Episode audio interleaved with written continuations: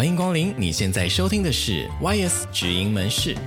这是由劳动部劳动力发展署北基宜花金马分署青年职涯发展中心所创立的 Podcast 频道。在节目当中，我们将邀请职涯咨询师、产业达人以及各领域来宾，和你一起分享丰富的职涯知识及产业新知。现在就收听 YS 职营门市，让我们陪你在这里找未来。节目马上就要开始喽！Hello，欢迎收听本集的 YS 直营门市，我是店长 Tony。我们透过职场先知道系列呢，提供各种领域的职业了解，也带着大家来探索一下，诶，各个方面的其实职业它的生涯是怎么样发展的。那么在去年的时候呢，因为疫情的关系呢。海运产业非常的火热，大家听到航海王应该就不陌生了。所以呢，我们在这一集的节目当中呢，我们特别邀请到一位非常特别的来宾。我们这一次呢，会聚焦在海运产业的工作。那其实这个海运产业呢，对于很多青年来说，其实也是一个比较陌生的一些领域。那我们这一次邀请到的这一位来宾呢，他是我们也是第一次这个跨国连线到越南，没错，他是我们的这个驻点越南的海运业务代表。William 来到节目当中来跟大家分享，究竟呢他当时是怎么样进入到这个领域产业，以及海运业务，它又是一个怎么样的一个工作呢？如果今天想要进入到这个行业，我们需要具备什么样的能力跟条件？那另外呢，因为他在驻点海外嘛，所以外派的工作有没有什么需要调试的部分？今天呢都要透过节目当中一次让大家来了解。所以呢，如果你对于海运产业有兴趣的话，绝对不要错过本期的内容哦。好，那我们接下来呢就来欢迎 William。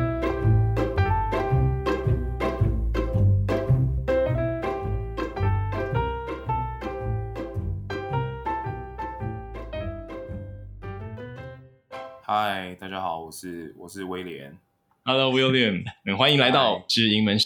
那其实我们的这个节目呢，就是希望可以让青年可以透过这个节目来认识和了解这个产业的一些面貌。所以呢，不免俗也想要来先问问 William。一开始呢，你是为什么决定踏入领域产业？是当时就有计划好的吗？当初踏入这个呃产业的主要原因，是因为我想大学毕业生在传统的毕业季完之后，一定会呃，当然一定会有啲人，很多人在毕业前就准备好了。那少数像我们这种对于未来比较迷茫的，当然就是边走边看。大学毕业的时候。前的大概一两个月，很多的公司像呃相关一些保险产业啊，还有一些的类似也是保金相关的，在我们学校的比较多。那后来比较特别的是，嗯、我现在这家公司呢，他们有招生的一个说明，你可以说招募的说明会。所以那个时候想说，哎，好像跟其他的一些呃财务金融相关的比较不一样，那就来试试看。嗯、然后那个时候，呃，我们公司那时候来的阵仗也算是也算是蛮齐全的。那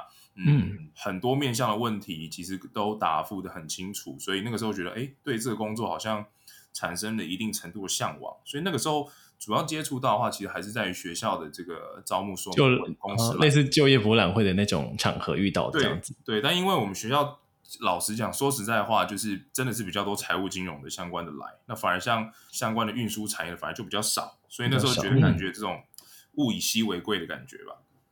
那你本身 William 也是是金融相关背景吗？还是？诶，不是诶，其实我念的是呃管理相关的。了解，所以算是因为那个契机下，开始对这个海运相关的运输产业产生的憧憬。那是就这样子开始投递履历了吗？呃，我们公司其实也算是在。在在历史上拥有举足轻重的地位，那这样大家就蛮好猜，就是说，呃，我们公司其实在呃相关的一些招募的流程上，其实是非常清楚的。那这个当然不是要夸，嗯、但其实现在回过头来看，是非常有制度的。第一个，我们会办相关的考选，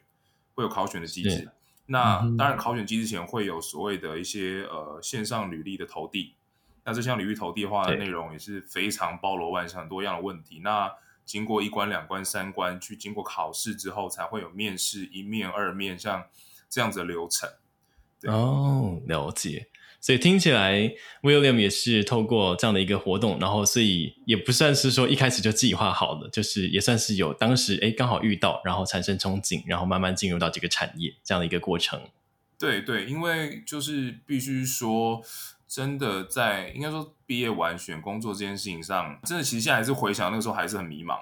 就说嗯嗯嗯，当然你想说男生就是一定要去当兵嘛，那我们又是算是尾巴届的，要当最后，但一年说真的说长不长，说短不短，但是就是你还是会有一一年这个当兵，所以没错，我就会想说啊，反正我要当一年的兵，当一年的兵再想。对，结果后来其实什么，其实你当兵之前你就真的什么都没想，但你又看到周围的人，有人去考研，然后有人考公务员，有些人继续去国外念书，你就会发现真的自己好像真的没有什么准备。所以，当你看到说明会蛮清楚的情况之下，真的就想说，好，当兵前来试试看有没有机会这样子。嗯，了解。那我这样说，我蛮好奇，你在公司那时候招募这个活动中，是哪一个最重要的东西吸引你？你会觉得哦，他真的好清楚，或者引发你的兴趣？你还有回还有印象吗？其实我必须说，在进这个产业之前，对于运输的概念。你可能仅止于航空相关的东西，嗯、因为虽然说台湾四面环海，但是你平常真的不会特别注意到说有哪些的海运相关的公司这样子的事情。你可能可能对华航、长荣这种航空公司、国泰这种你会比较有概念。那那个时候其实最吸引我的事情是说，说明会其实时间也没有到非常长，大概一个小时。但那个小时里面，大概就、嗯、呃边听边 Google 了一下海运是什么，那什么是船公司这样子。那在这里面呢，后来就听到几个比较吸引人的地方。第一个就是说。这个工作确实是跟呃国际接轨，这当然你除了用你的语言就是中文之外，那你会很多数的时间用英文，可以跟很多国家的伙伴可以去沟通，然后去把生意做起来。那这其实蛮吸引人的。那另外就是说，其实如同刚刚说，它是一个蛮国际性的产业，所以海运通常在全世界一些比较重要的港口都会派有，应该说不算港口，就是说每个一些国家都会有设立代表处。嗯、那这个代表处的话，其实有这个外派的机会。那其实这个部分，那公司当然说你去不是去玩，但是公司会在食衣住行上提供给你这个额外的。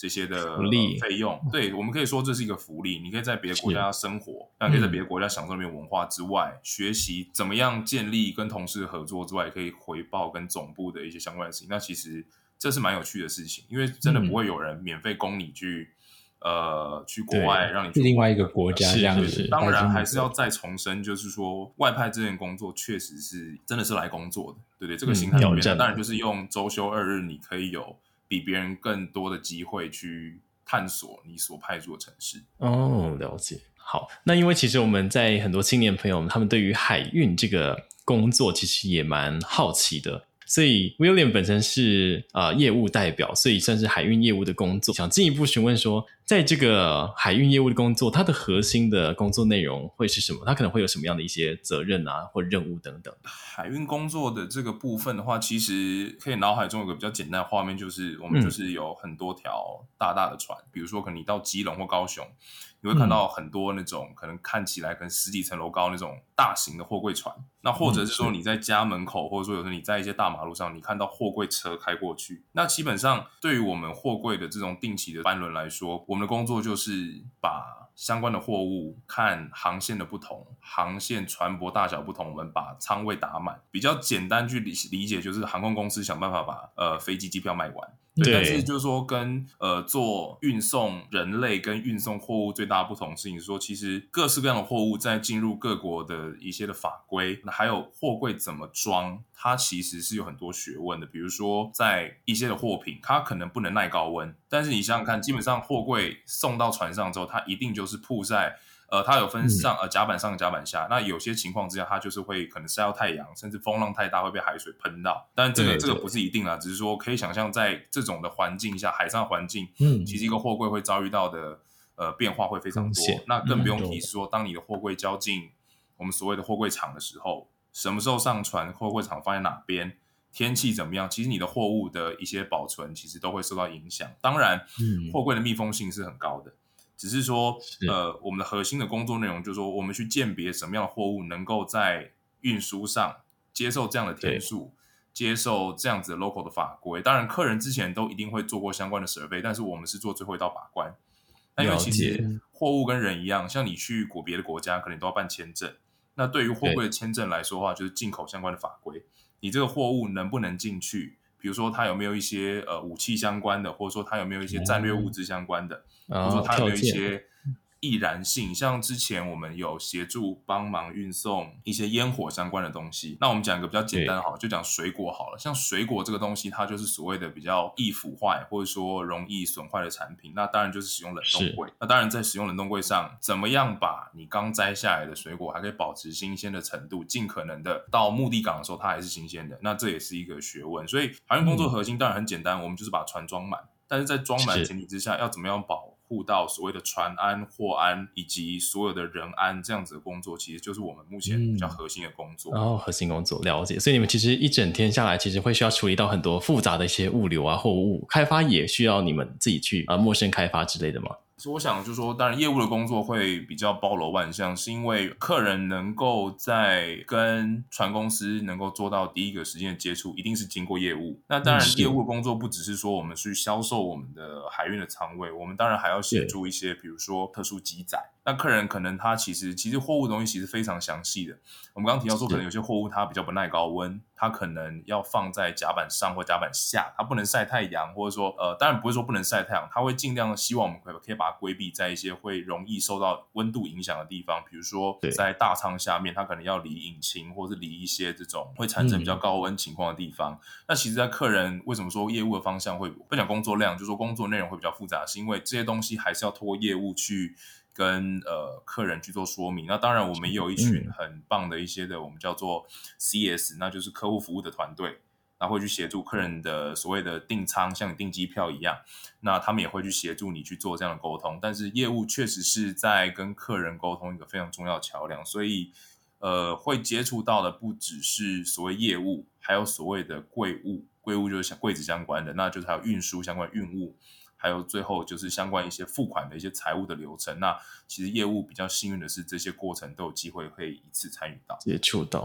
了解。那我想要再进一步问这个部分的话，就是我有听到说，在海运工作里面，其实可能除了海运业务以外，可能还有比如说报关行的，或者是船公司船务，就是他们的这个分工，对他们是他们是一套，就是互相，比如说三角关系吗？还是？嗯，我我们这样说好了，因为这个部分可能会稍微，其他说复杂，但是也不复杂。那我们可以用另外一个，我们蛮喜欢，我个人蛮喜欢用航空相关的方向来解答这个问题。OK，我们今天打个比方好了，你今天如果要去一个比较不知名的国家好了，所以这个时间点你确实有这个需求要去这个国家。第一个你会要做的事情是什么？你要问看哪一家航空公司有到这个地方，是，这是第一个。再就是说那个国家是不是你进去要办签证？嗯、那你签证要找谁办？再来就是说，你可能要再看看说那个国家你进去要用什么样的币别，那哪边可以去换？哦，是。再来就是很简单，就是说进去这个国家，那个国家天气状况怎么样，适合你自己自由行呢，还是团体旅游？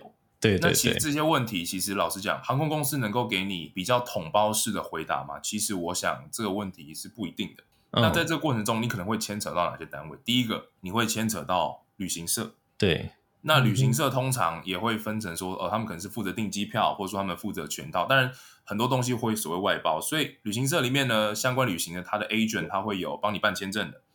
呃，他有帮你订机票的，他有帮你处理呃 local tour 的。那当然，现在很多像 Klook 像这种东西，嗯、但就说有没有一个统包的单位能够去解答你所有的问题？我就我的经验是没有的。当然，你可以就去找熊叉，或者说。品差或者说什么这些公司，它可以帮你统包，但我想部分的东西，他们还是会交由专业的 agent 去做分工合作。嗯、所以说，你刚提到的像报关行、报关、拖车、卡车，其实船公司的服务的话，我们还是会专注于在海上货物的航行的这个部分。那货物的进口、进关甚至拖车，那船公司不一定能够给予你所有需要的答复。那其实因为我们的本业还是专注在于所谓的提供。货柜让货客人装货，我们把货，我们提供简单的提供就是一个运输的这个责任，我们就是把货物从 A 点送到 B 点。对，哦、那其实相关的协力厂商，就像是刚刚讲的，你出国的那些需要，包呃你要申请签证，嗯、要知道当地的情况，你要买团行或是自由行，旅行社的功能，它就是所谓像刚刚提到这些报关的这样三角的关系。了解。好，那我有点，那我想问一下，如果今天呃青年朋友们他可能想要进入到这个海运业务，他有没有什么需要具备的一些条件或者是技能？比如说他需要国贸国贸相关的科系毕业吗？或者是他可能需要英文语言的能力之类的呢？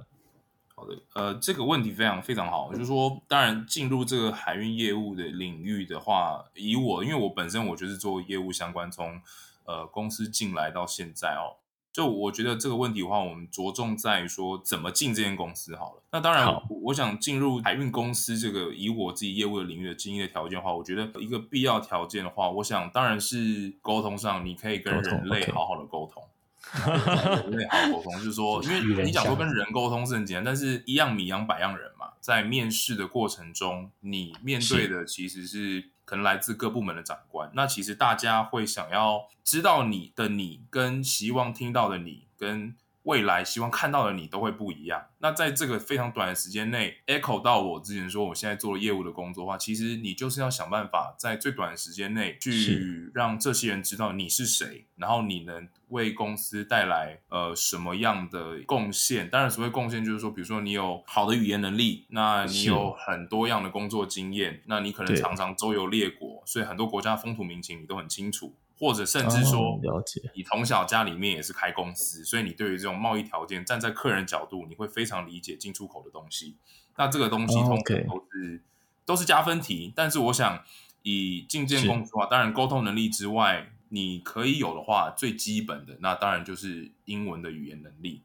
英文语言能力。那我们以我们公司，以我自己身边各个伙伴的呃科大学科系的组成的话，其实真的非常广，有外文系。哦、嗯，呃，也有呃海，就是海洋大学相关的一些航运啊、商商船系啊，或者是说一些的航管系，这个都有。甚至也有一些人是工科的，那还有财经相关背景，这其实都蛮多的。但是一个共同的条件是，大家在英文的使用上都有一些基本的能力在。那我想，并没有要求说你多一要考到满分，或者说要九百以上。那那有些能力，我想。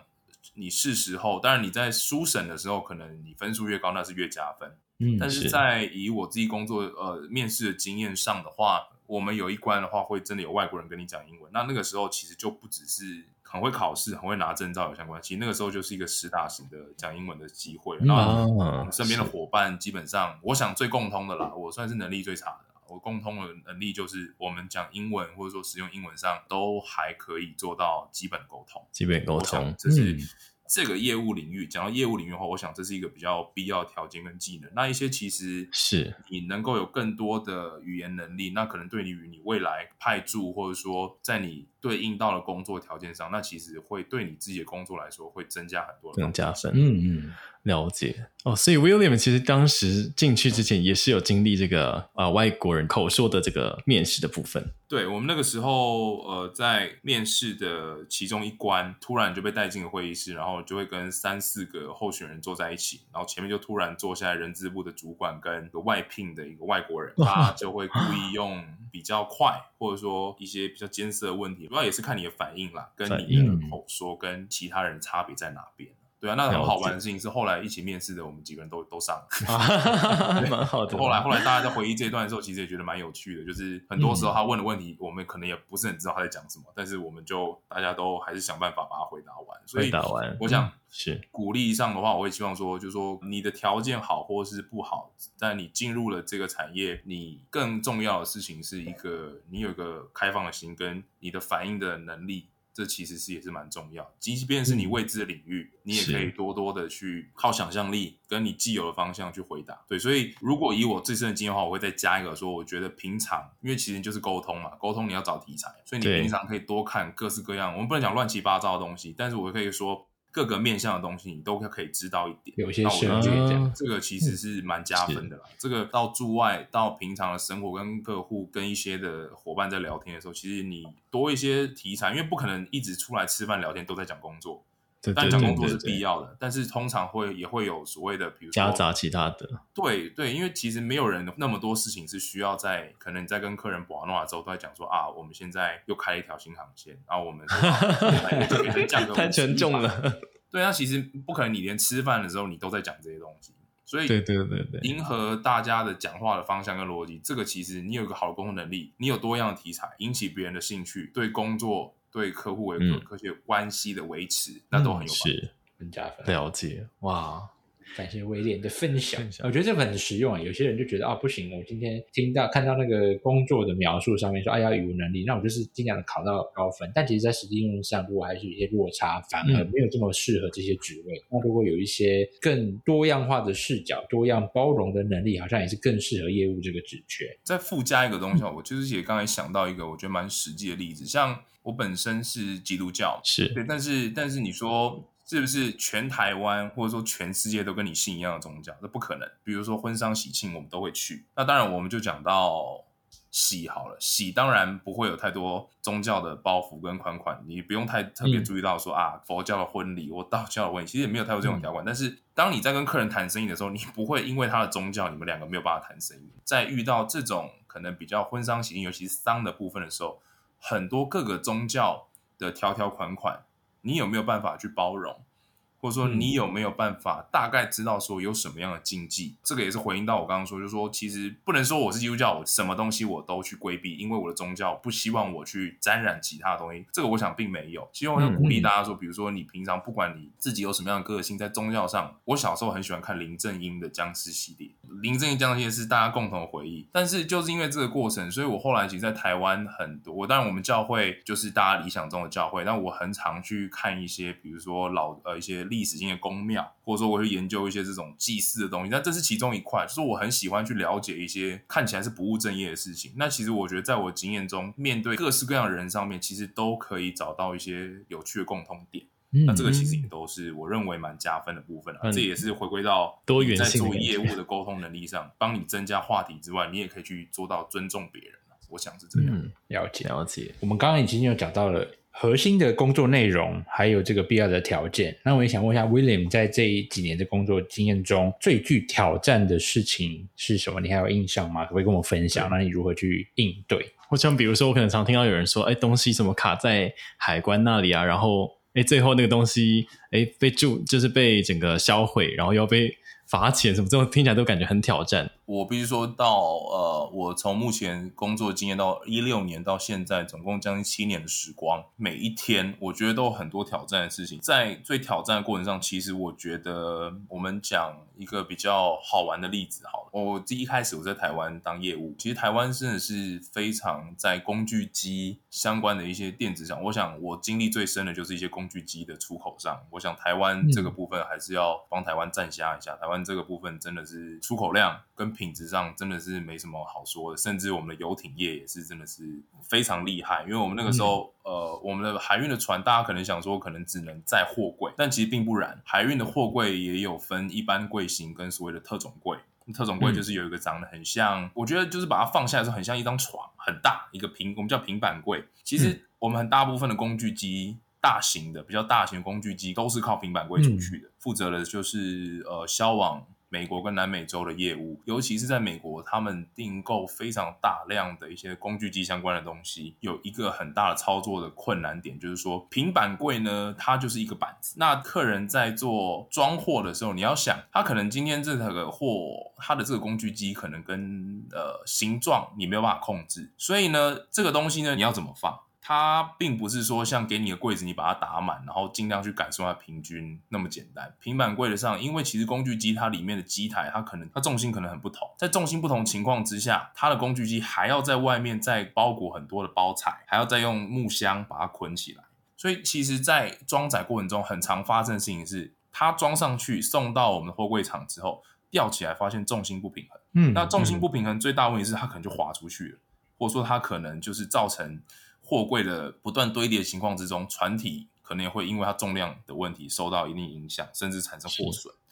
所以那时候遇到一个最大问题是，船大概快要开了，大概还剩下大概可能七八个小时左右。然后他这个货柜呢是坐船边，他准备要上船的时候呢，发现哇吊起来不平均。那在这个不平均的情况之下，客人就说啊，这个哦今天一定要出去，要不然会有巨额的罚款啊，或者说我这边会被老板骂。嗯、那但你就听到这个东西就想说，好要出还不出？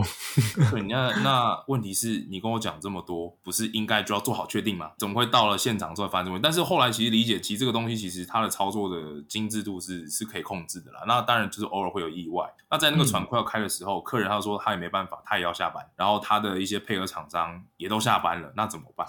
所以那个时候遇到这件事情是一个最大的挑战，是说第一个就是说这个货重心不稳，他要急着要出，那这个客人又对我们来说很重要，你要怎么去做？在他说他无法的情况之下，所以那个时候呃也很感谢那时候是高雄港大哥的帮忙，在那仅限的几个小时之内，很快速的协助客人，那他们就找到很多的港内的一些的协力厂商，紧急的去把货柜上面的货物重新摆放，当然有产生额外的费用，客人也也付掉，只是说那时候很大的挑战是船要开了，你这个东西继续拖下去，船。当然不会等你，但是你事后如果这个相关的东西在调送的过程中没有发现，嗯、那其实造成很大货损跟可能船的受损，这个问题就蛮大。嗯、那那个最大挑战是两边都在逼你。我太进公司那个时候大概才四个月左右，那时候组上的长官跟学长姐都很帮忙，但是最终其实相关的东西你还是自己要个头绪。所以那时候面对最大挑战是在极短的时间之内不能耽误到，当然我们也没厉害到说我们可以把船停下来，但最大问题就是你这货上不去，客人可能下次就不排你，他会觉得你没有帮他忙，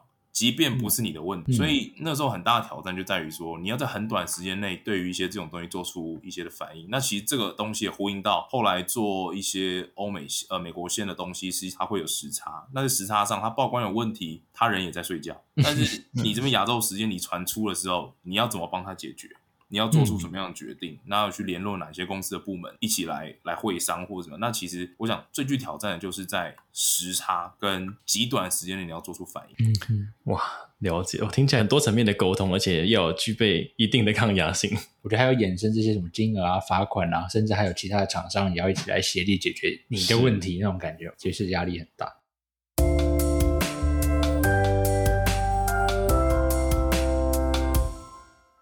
那我想说，在这个部分当中，这些经验和故事里面，这七年的工作时间里面，啊、呃，这刚才这个是算蛮有挑战性。那有没有一些你觉得，哎，做起来真的回想起来觉得，哇，它是一个成对你来说是一个成功案例？那时候刚进来最大的喜悦就是说我可以准时下班吗？今天刚进来的时候啦，因为有太多面向的东西，其实对于一个资深业务来讲说，其实准时下班是一个非常基本的事情，就是说工作能力的部分了。所以说那时候其实最大的成就是说，从我不能准时下班 到我可以准时下班，这是一个很大的成就。另外就是说，嗯，这个成就，呃，我我想很多时候我们在看事情的时候，你看一些所谓的 trouble case，嗯，然后会让你自己加班，会让你很痛苦。当然也很多时候都不是你的问题，那也不是说客人的问题，他可能就是天时地利人不和，或是天不时地利人又不和。我想一个最大的成就感在于说，其实我们做这种海运，其实海运是非常竞争的。当然，大家会知道有长荣、万海，还有各式各样的船公司，国内国外的，像马士基相关这种大型船，其实就可以看得出来，海运这个工作呢，其实我想以我们台湾的公司相关的角度，会在于说，台湾人其实是很热情，我们很重视关系。那这种 trouble case 对于关系来说是加分或是扣分呢？我想它是一个很有趣的一个切入点。对，对，对。嗯，当然，你在你下班的时候，你去处理客人的 trouble case，你一定会很不开心。那客人你也不一定处理的好。那我想在这个过程中，我学到一个比较大的一个经验。当然，我没有说我每件事情都这么有耐心的可以拿出来说，但是其实。我学到一个比较大的关系是，客人跟你建立关系的时候，都不是在很多事情很顺利的时候。客人跟你建立关系的时候，他看到你愿意站在他的角度帮他去看事情的地方。但这个很两难，因为我们领薪水的公司并不是客人的公司，我们领薪水的公司是我们自己的公司。那其实有时候公司有一些呃那一些规定，还有一些东西是是不能抵触的。所以我想，一个在 trouble case 上事情，这个事情让我来说最有成就感是在过去处理一些事情上。我们确实透过处理客人的 trouble case，增加了跟客户配合的这种粘稠度。所以那个时候，哦、呃，我还记得那时候走之前的时候，有跟几个过去配合的比较好的大哥，呃，在最后一天，我们把很多的心结解开。因为我那时候后来调回总部了，把一些心结解开，就是我们大家坐在一起好好吃了顿饭，然后他也祝福我，然后我们也互相祝福，然后甚至到现在都还有联络，甚至他退休了，我们都还有联络。我觉得这个对我来说是一个蛮有趣的一个过程。那其实后来。在 trouble case 完之后呢，那可能大概一年到快两年的时间，受他的一些我们说货量上的帮补。我们把船搭的事情上靠他的帮忙，确实达到了很多的效果。对，所以我我想在海运成就，当然就是说你会大家会开始回想说，那可能这一两年船公司发很多，但是我们必须再重申，就是海运公司并不是在我这七年七年每年都发这么多的 bonus，所以这件事情的成就感会在于说，当然你领你的薪水是公司给你，但你的成就感跟你怎么去看这个东西，在过去那几年没有那么那么多的。这种现金的鼓励之下，其实 能够去找到成就感的东西，就在于说，第一个，你尽量的去找到一些的货把船打满，再来就是你。可以跟客人维持一些很好的关系，让在这种 trouble case 之下，你展现出你做事的态度。即便其实很多，大概我想八成以上 trouble case 到后面还是不愉快，但是在这个时候遇到一些问题，你希望人家帮你处理的态度就是了解。当然，你能够展现出你的积极性之外，你就能够有真的有更多的机会去了解事情的全貌。嗯、所以我想，一方面我笼络呃，我们跟客人关系变得很呃还不错之外呢，透过 trouble case 你可以看到很多事情的更多面向。哦，就 William 在这个过程当中，确实，我们有时候在处理客户的事情，确实不太可能一一路都很顺遂，一定也会有遇到很多的，比如说立场不同的状态。但我觉得这个时候就是考验这个反应、临场反应的能力，以及我们要如何去站在客户的立场去帮他们设想。那我觉得也因为遇到这些碰撞，但是也让这个关系建立得更巩固、更长远。那我想再进一步问，就 William 原本有在台湾，后来。被派驻到海外，那这个驻外的工作，你觉得最大的不同在哪里？然后以及中间的不同或者是一些适应的部分，可以跟听众朋友分享。派驻过程中，一个心中最大的一个遇，应该说生活上一个最大的难题的话，我想就是因为这个东西能够对照的事情，就是你过去在说本国语言的地方的地方工作的差别。其实最大的差别的话，我想语言这就不用说，主要的事情是说很多其实事情你在用中文讲都讲不清楚了。那你到了一些异地的地方，你还要用。外文，他们可能也不是很熟，你也没有很熟的语言，在互相沟通的情况之下，嗯，事情到底要怎么样变得更圆融？事情到底要怎么解决？这其实，在食衣住行上面，这都是。非常非常大的一个挑战，对啊，就是说最大差别的事情是我刚刚讲到说，为什么要尽量去，就去了解一些国家，或者多了解一些历史，多了解一些经贸相关，是因为你必须透过这些很多外部的资讯，去了解这个国家内部到底是怎么运作的。嗯，所以其实，在派驻工作最大的差别是说，其实我我我想生产过程中，我们可能我以我的理解啦，在台湾的接触到一些我们讲东南亚国家的事情。我想以我现在派驻在越南，因为我想我们确实真的没有太多琢磨在这个上面。当然，你会去念什么？以前印度历史课本有讲说，印度有什么经典一些一些国家历史，那都是一个我想抛砖引玉的过程。可是后来你也没有真的去 focus 在这些上面，因为我想那个时候其实大家流行文化应该也都是以欧美为主。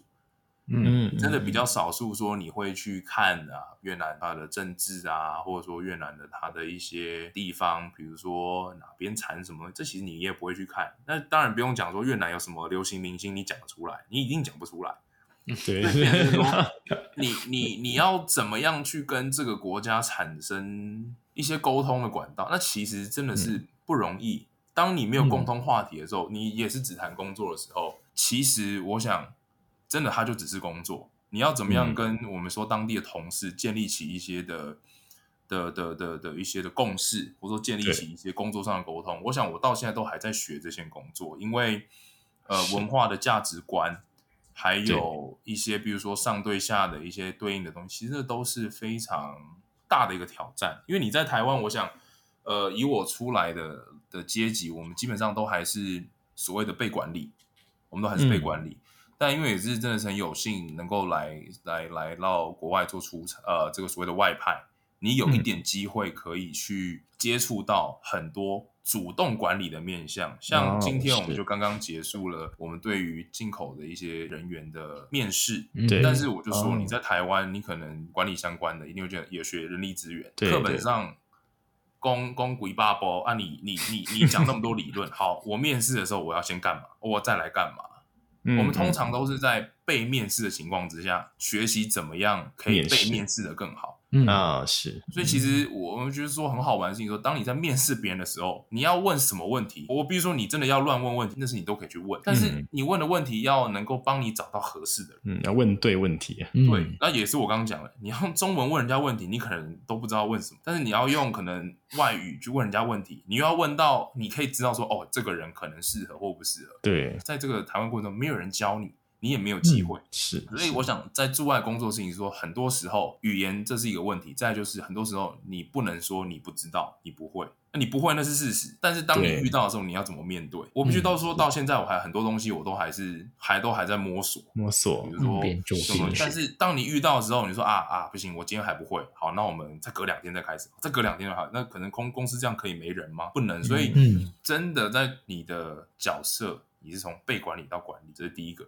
那。有时候常常，我就我来这边之后有很大感慨，就说你常常以前在被管理讲说，那个长官真的是要人命，那个长官的要求怎么这么这么奇怪？说哦，真的很不合理。但你想，当你今天变成是要开始去有一点点在做管理的东西的时候，你有没有办法在那个时间点让你的伙伴能够了解你管理的风格，了解你为什么要做这件事情，跟了解你的苦心？或者是说，你到底你管理的方向是错还是对的？其实这个都是一个很大的挑战，因为刚好蛮有趣的，蛮有感谢公司的事情是说，这最大的差别是来驻外的点之后呢，你真的是要管一些的人事相关的事情，那这个确实是蛮大几个挑战，嗯，也是一个很好的学习学习的部分。嗯，确实，这个在海外会遇到很多的文化价值观的一些冲击，然后当然你说的就是语言上面的沟通要如何沟通的精准，这也是一个新的挑战。不过。同时带来，当然可以让你接触到一些管理职的一些尝试，然后也可以在这个过程当中有一些学习的部分。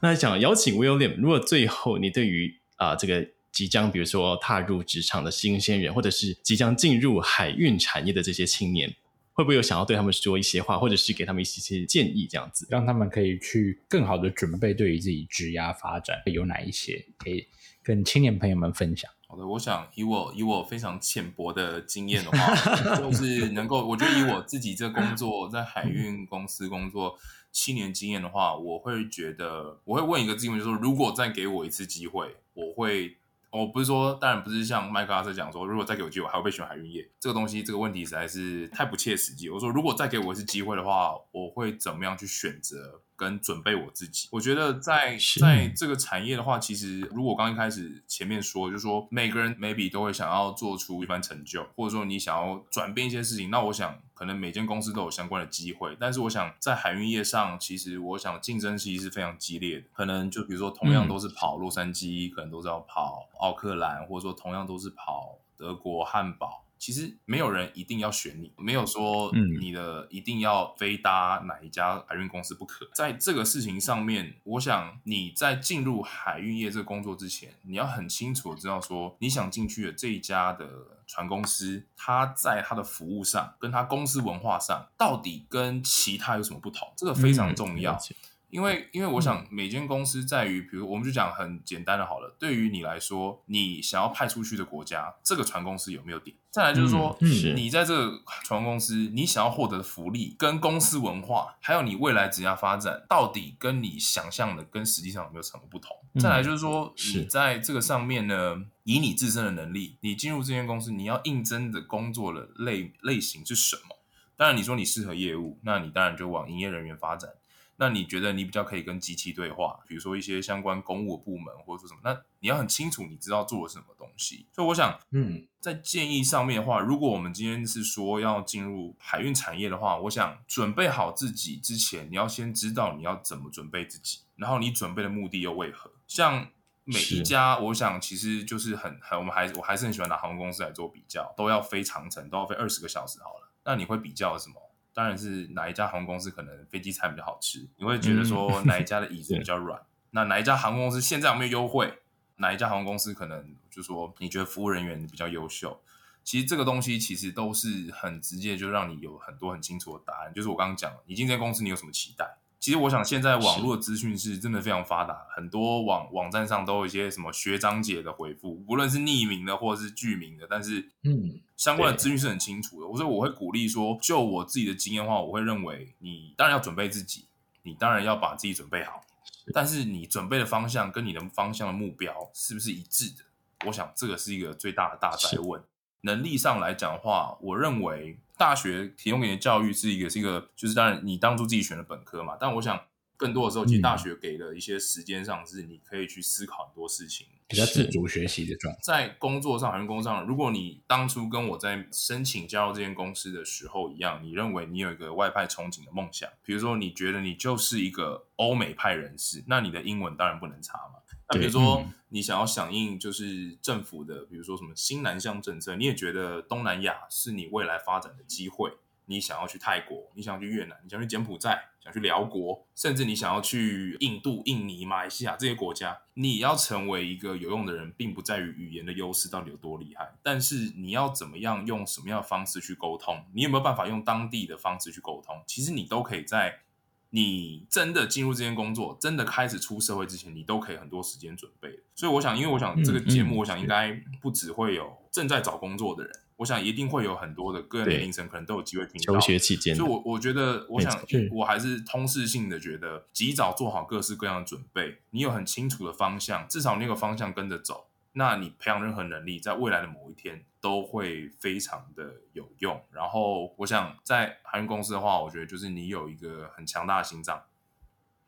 你有一个很强的心脏，你有一个不用说非常高的抗压性，但是你要能够抗压。再来就是你也愿愿意能够去去面对很多挑战，大概这是会是我的建议。了解，好的，我觉得如果套用到这个找工作，套用到职涯层面，就是有点像是知己知彼的感觉，就你要知道自己。哎，清楚想要知道自己想要的是什么，以及你今天要去投递的这个公司，不管是产业也好，或者是企业也好，它能够提供的是不是哎你自己想要的？那如果是的话，那当然就要提早开始做准备了。好，那我们今天呢也真的非常谢谢 William 能够来到我们的 YS 直营门市精彩的分享。那也希望透过今天的分享呢，都可以让听众朋友更了解海运业务这个一个产业的一个面貌。那如果你也希望加入这个产业，不妨现在就开始做准备哦。那我们更多精彩内容呢，都在我们的北分署。YS 青年职涯发展中心，不管是脸书官网，都很欢迎大家可以关注我们，也很欢迎大家，如果你喜欢我的频道，可以欢迎订阅加分享，那并且分享给更多的人，一起在这里找到未来的方向。